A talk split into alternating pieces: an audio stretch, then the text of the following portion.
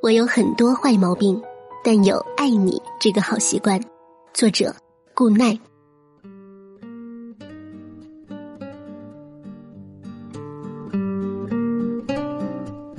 热闹的 KTV 里，大家忙着唱歌、猜拳、碰杯，宣子在一旁喝着闷酒。往日里吵着没安全感，在感情里胡作非为的宣子，如今什么都没了。这是宣子第二次失恋，第一次失恋要追溯到三年前了。那时候的宣子爱得热烈，异地恋，也要在每个周五下班后的夜里。飞奔到对方的城市，熬了汤，盛进保温壶里，宝贝似的捧着，坐两个多小时的车去探望声称发烧的男友。进了门，看到卧床的男人，正想表达心疼，被子里却探出另一颗头来。这一路奔波，汤还是热的，心却凉了。娟子把汤一股脑泼向床上的狗男女，重重的摔上门。把屋里女人的惊叫甩在身后，逃走。人这种高级但又脆弱的动物，总是用自尊心强迫自己把受伤导致的后遗症伪装成所谓的经验，以此武装自己，对所有类似敌人的对象保持不信任，防止上当。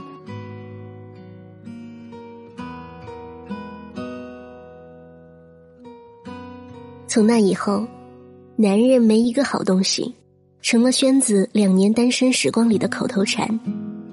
视爱情如粪土，拒绝所有男人的示好，就连喜欢的韩剧也戒了，说那不过是爱情童话，而现实常常让我们活成了警醒人的寓言故事。直到遇到了大岩，大岩跟宣子是在朋友的生日会上认识的。后来两人成了朋友，经常一起逛街、吃饭、聊天，渐渐的彼此都有了好感。而捅破窗户纸，又是在一个聚会上。宣子每次喝了酒都很健谈，那天一高兴喝多了，不小心跟大言聊起自己的从前，大骂渣男，边哭边骂。大言把他抱在怀里，埋头凑在宣子耳边说。有我在，以后没人敢欺负你。宣子抬起脸盯着大言：“那你欺负我怎么办？我不会欺负你的。万一呢？没有万一。后来就像大家猜的那样，两人顺其自然的在一起了。”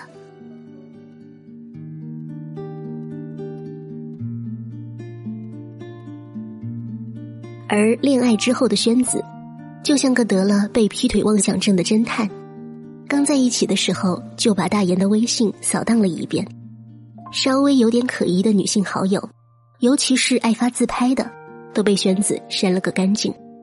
其中爱发自拍且看起来性取向可疑的男性好友，也都被斩草除根。大言的微博关注有三百多个，宣子愣是把每一个人的主页都看了一遍。首先看相册，长得不好看的略过，长得好看的就一条条翻对方评论。有次看到大言评论了一个妹子的自拍，立马跳起来三丈高，质问对方那是谁。大言在打游戏，就应付了句“普通朋友啊”。于是被敷衍的宣子怒气值 max，一把按下了大言的电脑关机键。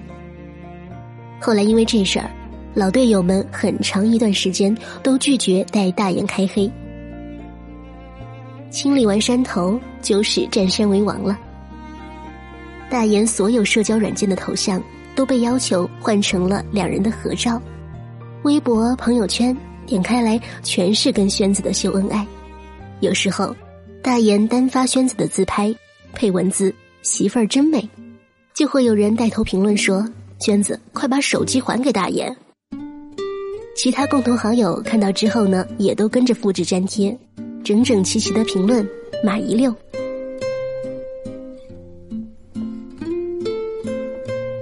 但凡应酬或聚会，只要太晚还没散场，大言就会收到宣子的夺命连环扣，催他回家，而大言总是在电话这头笑得一脸温柔，耐心的说：“媳妇儿乖，马上就回了。”挂了电话，如果有多事的人凑过来问：“这样你不烦呐？要是我媳妇这样，我早就翻脸了。”大言就会挠挠后脑勺，盯着亮着的手机屏幕里宣子的照片，笑笑说：“不会啊。”我媳妇儿只是在乎我，为什么要烦呀？一句话堵得挑拨离间的人一脸尴尬。交往第三个月的时候，大言把宣子接到了家里一起住。搬进去的第二天，大言加班，宣子以没人帮忙打扫卫生为借口，把我叫去了他家。一进门。看到整洁的房间和宣子手里的放大镜，我就知道这个家伙又要做了。你又发什么神经？我没好气的躺在沙发里，冲他翻了个白眼。宣子把放大镜朝我扔过来，快帮我找找角落里有没有女人头发。我一手接住放大镜，搁到茶几上，抓起遥控器打开电视看了起来。你自己玩吧。我给你加油啊！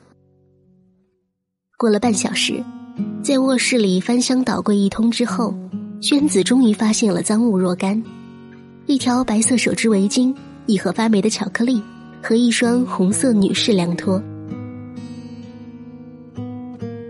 看到宣子阴沉着脸，我赶紧从沙发上弹起来：“你别激动哈，先听大言解释解释。”小九。你帮我搬家吧，我要分手。娟子眼里闪着泪花，一屁股坐到了地上。我赶紧拿起手机发微信给大岩：“快回家，急！”大岩秒回了一个好。大言公司离家不远，十五分钟后就到了家。娟子依然像石像一般的坐在地上，看到大岩回来，又开始抽泣。大岩皱着眉，疑惑的看向我，一脸怎么了的表情。我抬下巴，指了下地上的赃物。大岩心领神会：“媳妇儿别哭，听我解释呀，这围巾和鞋都是我妈落这儿的。”大岩说着，试图把地上的宣子拽起来。宣子一脚踢向旁边的盒子。那这盒巧克力你怎么解释？大言弯腰捡起盒子，大言缓缓打开了盒子，里面的巧克力已经发霉了，能明显看出来是手工做的，上面用彩色的巧克力写了大岩的名字，还涂了乱七八糟的桃心。大岩面无表情，找准了垃圾桶，一股脑扔了进去。大岩说：“巧克力确实是前任送的。”但只是忘了扔，没别的意思。宣子说：“放屁，你就是还忘不掉，坏了都舍不得扔。”两人拉锯似的争论了几个来回，我在一边不知道说什么好，帮谁都不是，觉得尴尬，于是找借口开溜了。后来听说两人冷战了三天，而事情迎来转机是第四天。大言他妈去探望小两口，老太太一进门，大言赶紧接过大包小包的土特产，宣子也动身去鞋柜取了拖鞋，拿了双崭新的递到老太太面前，老太太正乐呵呵的准备接过去，看到了一旁的红色凉拖鞋，拿起来穿上，对宣子笑笑：“糟蹋新的干嘛？我这双旧的不在这儿吗？”宣子用余光瞄到大言，咧着嘴笑，脸上的表情分明在说：“看我没骗你吧。”这么久以来，宣子处处严防侦查，但从来没有发现过大言跟任何女人有过暧昧。大言原来的异性朋友，也都因为宣子而断绝了来往。但有个女人一直被宣子视为情敌，大言的前女友。大言跟前任谈了三年，曾经已经到了谈婚论嫁的地步，情侣之间该经历的都经历了。后来因为女方出国读书，就把大言甩了。娟子总担心有一天对方回国了，两人会重修旧好，于是这就成了大言的人生污点。毕竟三年前在自己心爱的人枕边探出脑袋的，也是称之为前任的存在。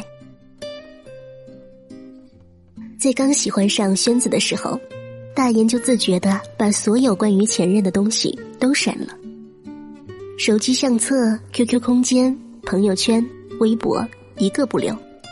有次，宣子吵着要看大言前任的照片，大言也是缺心眼儿，真找出了照片发给宣子看。宣子一看不得了，这前任竟然如此美，气不打一处来。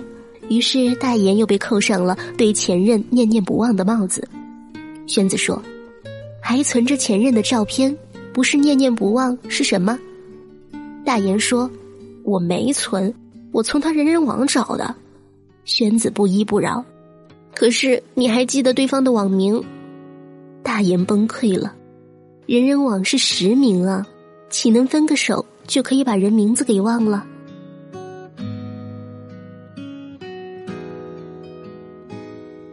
五一假期，两人休了年假去海南玩，第一天都开开心心的，直到第二天去了天涯海角。娟子问大言：“你以前来过这里吗？”大言说：“来过啊。”娟子掐指一算，大言上次来的时间跟前任还在一起，又不得了了，说：“你带他来过这儿，还带我来干嘛？”于是立刻订了回程的机票，当晚飞回了北京。假期旅行泡汤。回北京之后，他窝在我家里哭。说真他妈后悔呀！好好的假期为什么要作死？放着阳光、沙滩、海浪不要，要回北京吸霾。我翻了个大大的白眼，说活该。娟子不是不知道自己作，每次闹完了，意识到自己错了，又去跟大言道歉。宣子说：“我就是太没安全感了，表达在乎的方式不对。”大言说：“媳妇儿，我知道。”我不怪你，我理解你。大言是真的理解宣子，在他九岁那年，父亲丢下他们母子，带着别的女人跑了，从此音信全无。作为家里仅剩的男人，大言比同龄人成熟的早，用小小的手掌给身边这个被抛弃的女人擦眼泪，用稚嫩的肩膀扛起男人的担当。父亲那样的人是大言的耻辱和恨，他理解宣子，就像理解自己的母亲。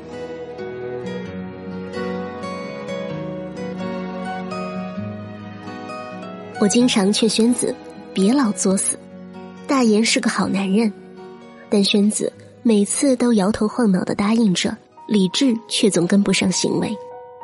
不过宣子是真的很爱大言，除了作这点。别的地方都是个相当合格的女朋友。宣子从来不当众作，都是关起家门来斗争。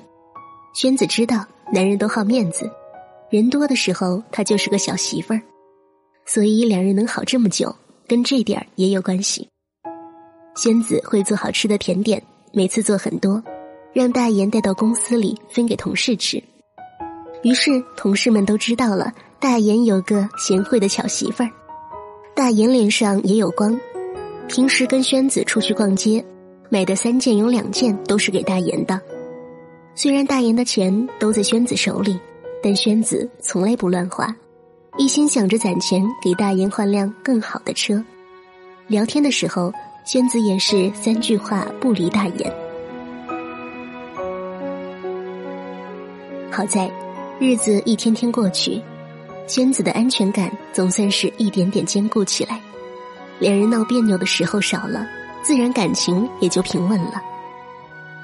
但平静的日子没有持续太久，随着大言事业的蒸蒸日上，跟宣子的感情又开始变得紧张，因为大言越来越忙，有时候忙的都忘记吃饭了，哪里还会记得第一时间回宣子的消息？还经常加班到半夜，回家之后倒头就睡。以往都是大言做好了饭给宣子吃，现在是宣子做好了饭菜，直到凉了都不见大言回家。这种反差，宣子自然忍受不了。三年前那种绝望感又回来了，像铅一样灌满心头。曾经那段时间，那个人也总说忙。所谓不爱一个人，不就是在日夜间偌大的间隙里，也容不下那个人单薄的影子吗？娟子经常在深夜里，泪眼朦胧的摇醒瘫倒在床上的大言，质问是不是不爱他了？为什么都不理他？起初，大言会挣扎着爬起来给他擦眼泪，然后哄着睡着。宣子误以为只要这样就可以得到更多的在意，于是愈演愈烈。三天前，宣子掀起栽倒在床上正呼呼大睡的大言的被子，怒斥：“为什么不洗澡就睡觉？”十月底的北京已经很冷，还没有暖气。被冻醒的大言实在忍不住心里的憋屈。大声斥责宣子不懂事。深夜里本来就四周寂静，大言嗓门一大，宣子心里的委屈和惊慌一股脑窜上眼底，眼泪顺着脸颊吧嗒吧嗒砸到地上。大言慌了，想上前哄，被宣子一把推开。你们男人没一个好东西，你跟那个混蛋还有你爸一样，都是渣男。后来，宣子说，他当时看见了大岩眼里的失望、愤怒和伤心。那是一个他从来没有见过的大言，像一只防备着一切的流浪猫。然后，大言穿上衣服离开了家。这三天里，谁都没能联系上他。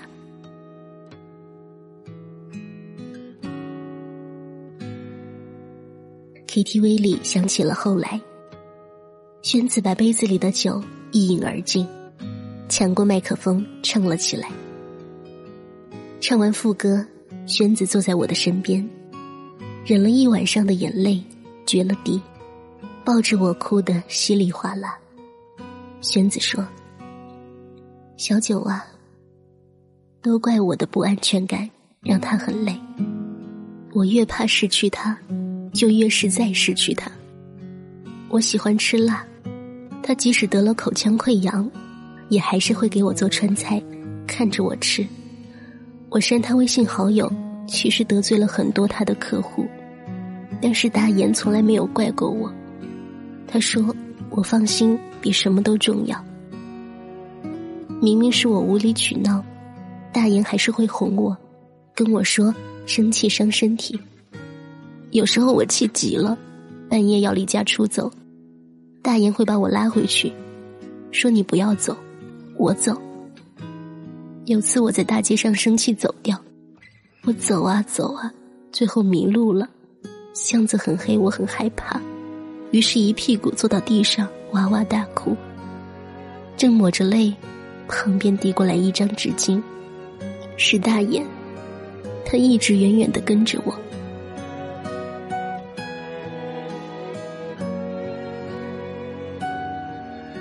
说着说着，宣子泣不成声。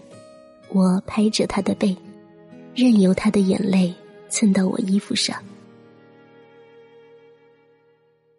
宣子喝多了，开启话痨模式，趴在我的肩头上继续呢喃着：“我爱吃醋，我小心眼，因为我太在意他。我总是担心他不担心我，我怕他被抢走。”我怕自己不够好。其实大言早就把我的伤治好了，我沉浸在他几乎纵容的关怀里，不愿出来，却成了用别人的错误惩罚他的罪人。我自私，我不讲理，有很多坏毛病，只有爱他这一个好习惯。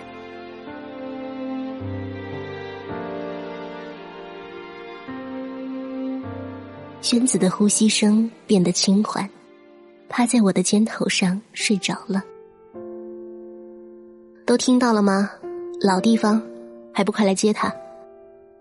我对着手机说道。在宣子唱歌的时候，我打通了大言的电话。他坐到我身边的时候，我偷偷开了免提。大言来的时候，眼眶微微发红，找到在角落熟睡的宣子，取下自己的围巾，小心翼翼的系在对方的脖子上，动作很轻，生怕吵醒了他。大言背着宣子走，我送他们上车。发动机响起的时候，坐在副驾的宣子嘴里还呢喃着大言的名字。大言把外套盖在他身上。心疼的眼神和宣子小孩一样的睡脸凑在一起，恍惚间，我觉得他们更像一对父女。大岩摇下车窗跟我挥手说再见的时候，娟子醒了，迷迷糊糊的睁开眼，发现身边是大岩，瞬间从车座上弹起来，凑过去死死搂住对方的脖子，哽咽着说不出话。我冲着车窗里喊道。一定要好好的啊，一直幸福下去。像同学录上寄语一般的两句话，质朴而真诚。车窗里的两人冲我拼命点头，接着又扭过身，继续拥抱在一起。大言说：“媳妇儿，我不会做对不起你的事儿。我的家庭情况你都知道，我要是对你不好，跟我不孝有什么区别？”我妈都交代了，要是敢对不起你，就没我这个儿子。宣子扑哧一声破涕为笑，眨巴着眼睛盯着大眼。那无论怎样，你都不会离开我了，是吗？当然不是了，除非，除非什么？除非你不要我了。你俩演情深深雨蒙蒙呢，要秀恩爱，滚回家秀。我假装生气，做了个呕吐的表情。大眼转头咧开嘴冲我笑，然后踩下了油门。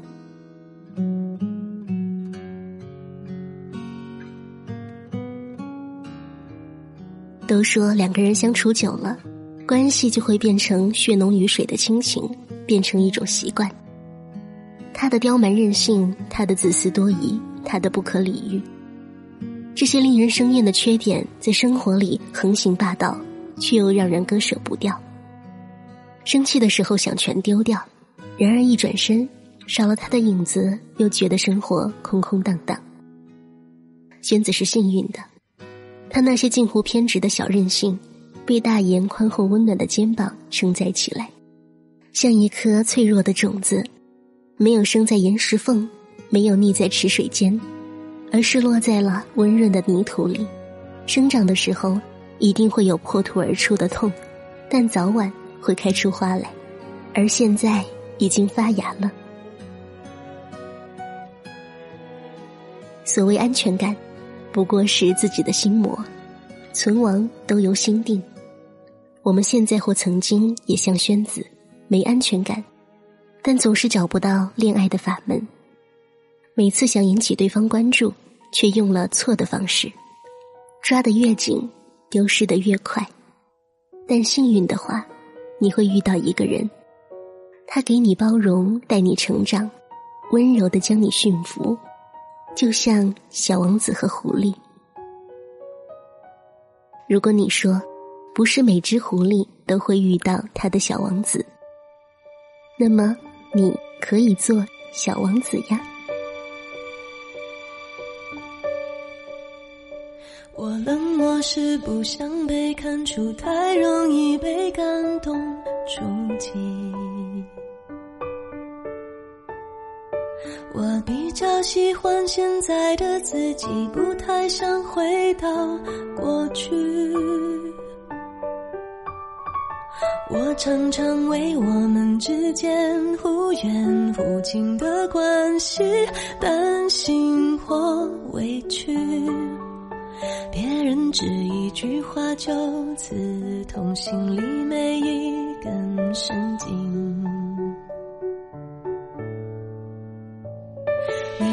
孤单是座城堡，让人敬仰，却处处防御。你的温柔那么缓慢，小心翼翼，脆弱又安静。也许我们都已回到这次面对的幸福是等待。珍惜，所以才犹豫，忘了先把彼此抱紧。我不是流言，不能猜测你疯狂的游戏，需要谁准许？